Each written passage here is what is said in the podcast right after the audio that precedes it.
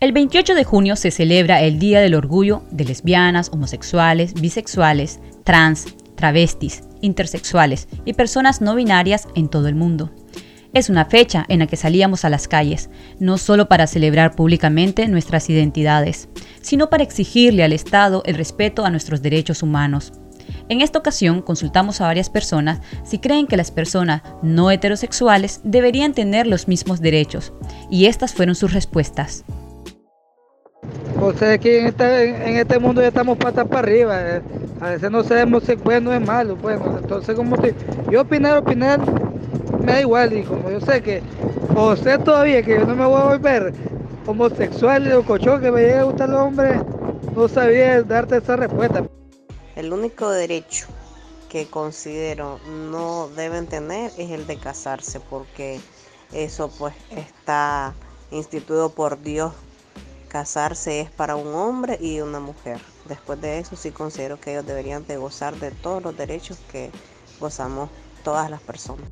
Yo digo que no, que no deberíamos de tener los mismos derechos por la, por las, la, por la situación de que en lo deportivo, que podría hacerse que un hombre no se podría enfrentar en lo deportista a una mujer. El rechazo hacia lesbianas, homosexuales, bisexuales, trans, travestis se manifiesta al negar sus derechos, es ignorar su presencia y su realidad en nuestra sociedad. El Día del Orgullo también es una fecha para recordarle a la sociedad que sentir atracción o amar a personas de nuestro mismo sexo no es un delito. Discriminar a alguien por su orientación sexual o identidad de género si lo es. ¿Por qué es importante continuar conmemorando el mes del orgullo? Bueno, porque aunque existen avances en algunos países, en otros países como el nuestro, pues hay eh, situaciones completamente diferentes. Por ejemplo, tenemos crímenes y actos o acciones de odio hacia las personas de la diversidad sexual. Esto es porque pues, recibimos casi todos los días denuncias en cualquier punto del país sobre eh, que ocurren violencia física, psicológica, sexual, institucional, patrimonial hacia las personas de la diversidad sexual. Eso es lo primero. Lo segundo es que tenemos leyes eh, que no garantizan todos los derechos para las personas LGBTI.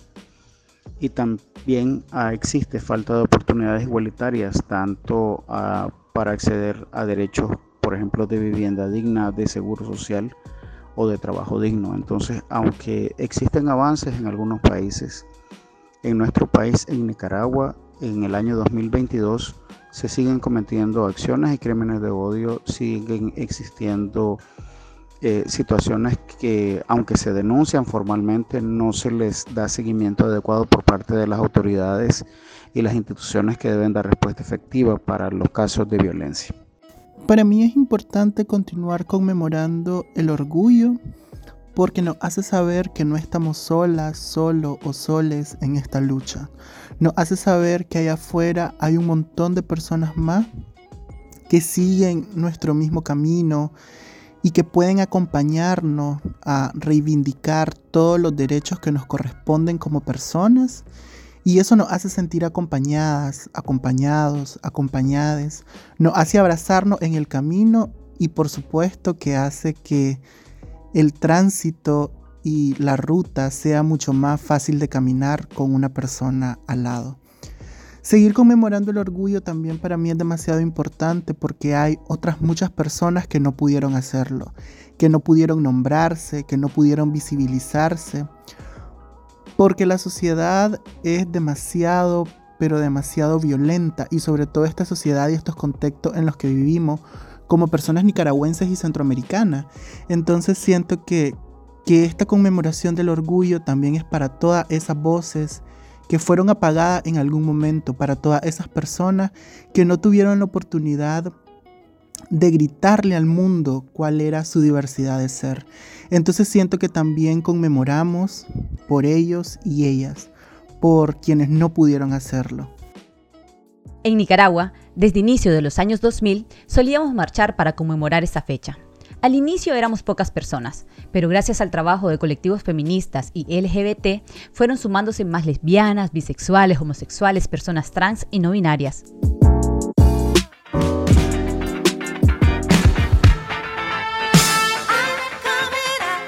Necesariamente tienen que aceptarlo, pero sí tienen que respetarlo. Entonces creo que por eso estamos caminando todos, porque realmente estamos muy seguros de nosotros mismos, sabemos lo que cuesta poder estar acá y realmente queremos que la gente pueda respetar eh, el valor que todos asumimos en esto.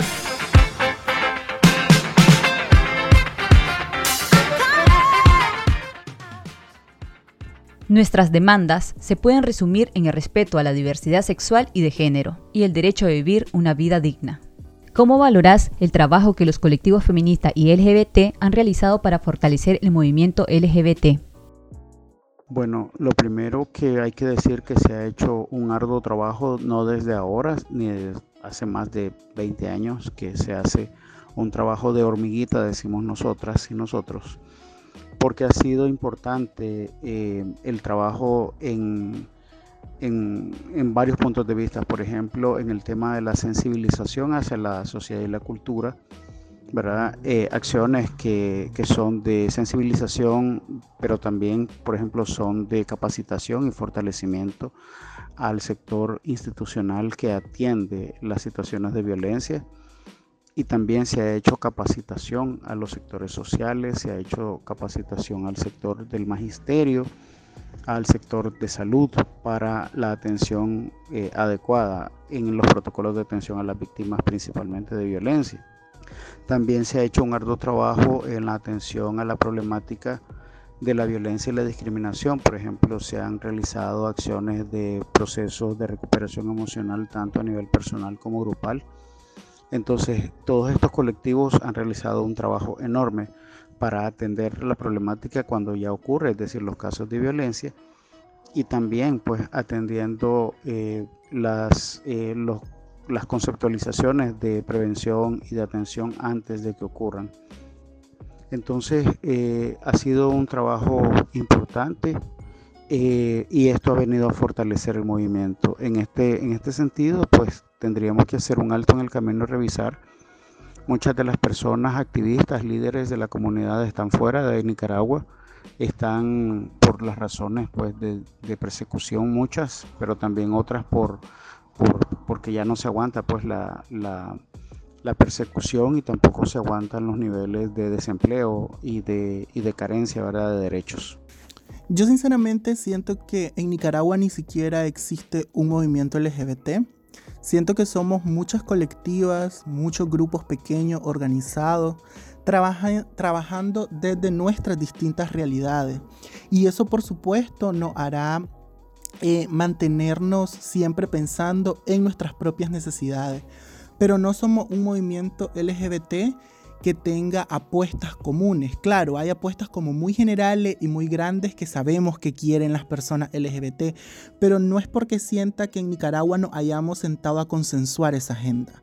Entonces sí creo que, que es un camino y un trabajo muy difícil que debemos emprender, como crear y consolidar este movimiento con, con estrategias, con, con ejes de trabajo que nos lleven a conseguir resultados donde todas, todos y todos seamos eh, no solo beneficiados de esos resultados, sino que seamos capaces de construir sociedades justas, inclusivas, donde vivir de verdad sea un derecho, donde vivir de verdad sea también un placer. Y por otro lado, siento que, sin embargo, aunque, aunque no seamos como un movimiento muy bien consolidado en Nicaragua principalmente, eh, el trabajo colectivo comunitario ha sido muy importante en estos años desde el 2018 para acá. El trabajo colectivo nos ha permitido encontrar camino, encontrar a otras personas en ese camino que nos acompañen, pero también nos ha permitido sanar de toda la violencia, nos ha permitido cuidar de nosotros, de nosotras y de nosotras mismas. Nos ha permitido, por supuesto, poner en el centro del discurso nuestras cuerpos, como primer territorio y aprender a cuidar de ella, aprender a ser compasivas con esas cuerpos. Y creo que eso las comunidades organizadas comunitariamente lo hemos aprendido específicamente con nuestras redes de apoyo y nuestras aliadas, aliados y aliades. Hasta que abril del 2018 nos alcanzó. Nuestra última marcha fue el 28 de junio del 2018 las banderas azul y blanco se unieron a las banderas del arco iris. También fue momento de exigir el cese a la represión, libertad para las presas y presos políticos y el deseo de vivir en un país con democracia. Por cierto, después del 2018 no volvimos a marchar. La represión no nos ha dejado.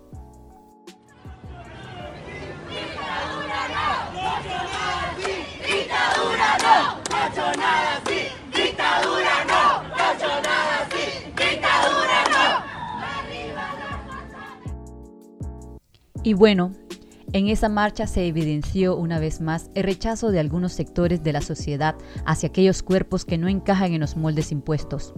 Construir una sociedad democrática e inclusiva será una tarea titánica, los prejuicios tienen graves consecuencias sobre las personas disidentes. Según datos del Observatorio del colectivo feminista La Corriente Somos Todas, se han dado 83 situaciones de violencia y discriminación durante el año 2021. Y el primer trimestre del año 2022, 79 fueron agresiones, 2 suicidios y 2 crímenes de odio. ¿Qué desafíos tenemos las activistas LGBTIQ para construir una Nicaragua inclusiva y democrática? en un nuevo gobierno, ¿verdad? En este gobierno es más, ha sido muy difícil. En un nuevo gobierno debemos garantizar que el tema de los derechos humanos de las personas LGBTI estén incorporados en la agenda desde antes, ¿verdad? de la toma de posesión y de la toma de, del poder, ¿verdad? Para fortalecer todo lo que tiene que ver eh, los aspectos, digamos, de, índole legal, es decir, tenemos que hablar del derecho a la salud, el derecho a la educación, el derecho al trabajo digno, el, el derecho a viviendas dignas, que eso es parte, ¿verdad?, de lo que todas las personas debemos, tenemos derechos garantizados en las cartas internacionales de las que nuestro país es firmante. Entonces tenemos un tremendo desafío, ¿verdad? Que es que en, una nueva, en una nueva etapa de gobierno este tema debe ser incorporado desde el inicio para tener garantías de que haya eh, voluntad política para trabajar en el tema y también eh, voluntad política para destinar presupuestos para estas acciones. Creo que los desafíos son muchos y muy variados, principalmente porque vivimos en un país como Nicaragua, donde el trato a personas LGBTIQ es demasiado cruel, la violencia extrema, y lo vivimos día con día, ¿no? Salirnos del molde o salirnos de esta caja que han llamado la normalidad. Eh, tiene un costo muy alto en la sociedad en la que vivimos. Entonces sí creo que hay muchos retos, principalmente siempre pienso como el reto más grande que es cambiar todos estos imaginarios de creencias que tiene la sociedad en particular dentro de la que vivimos, todas estas ideas construidas en esos imaginarios que perpetúan no solo la violencia, sino también el odio, la discriminación, eh, la muerte.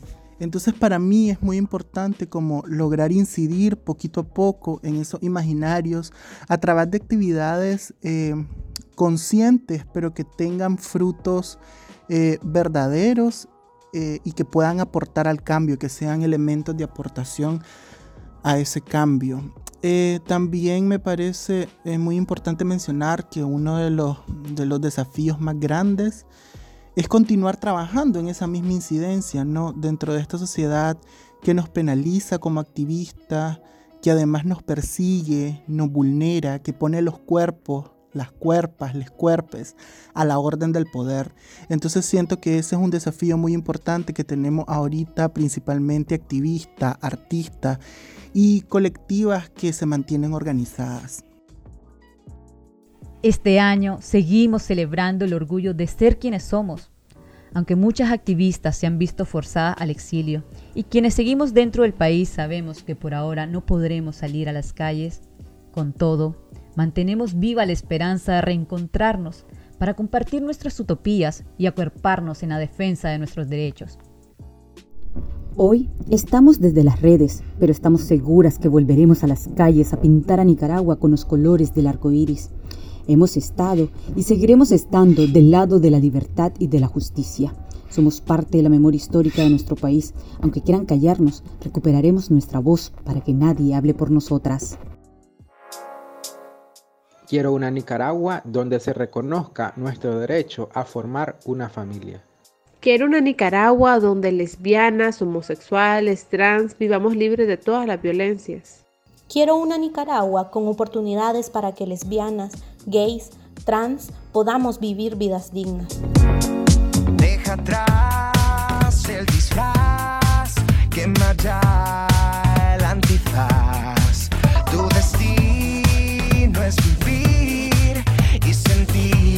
Yeah.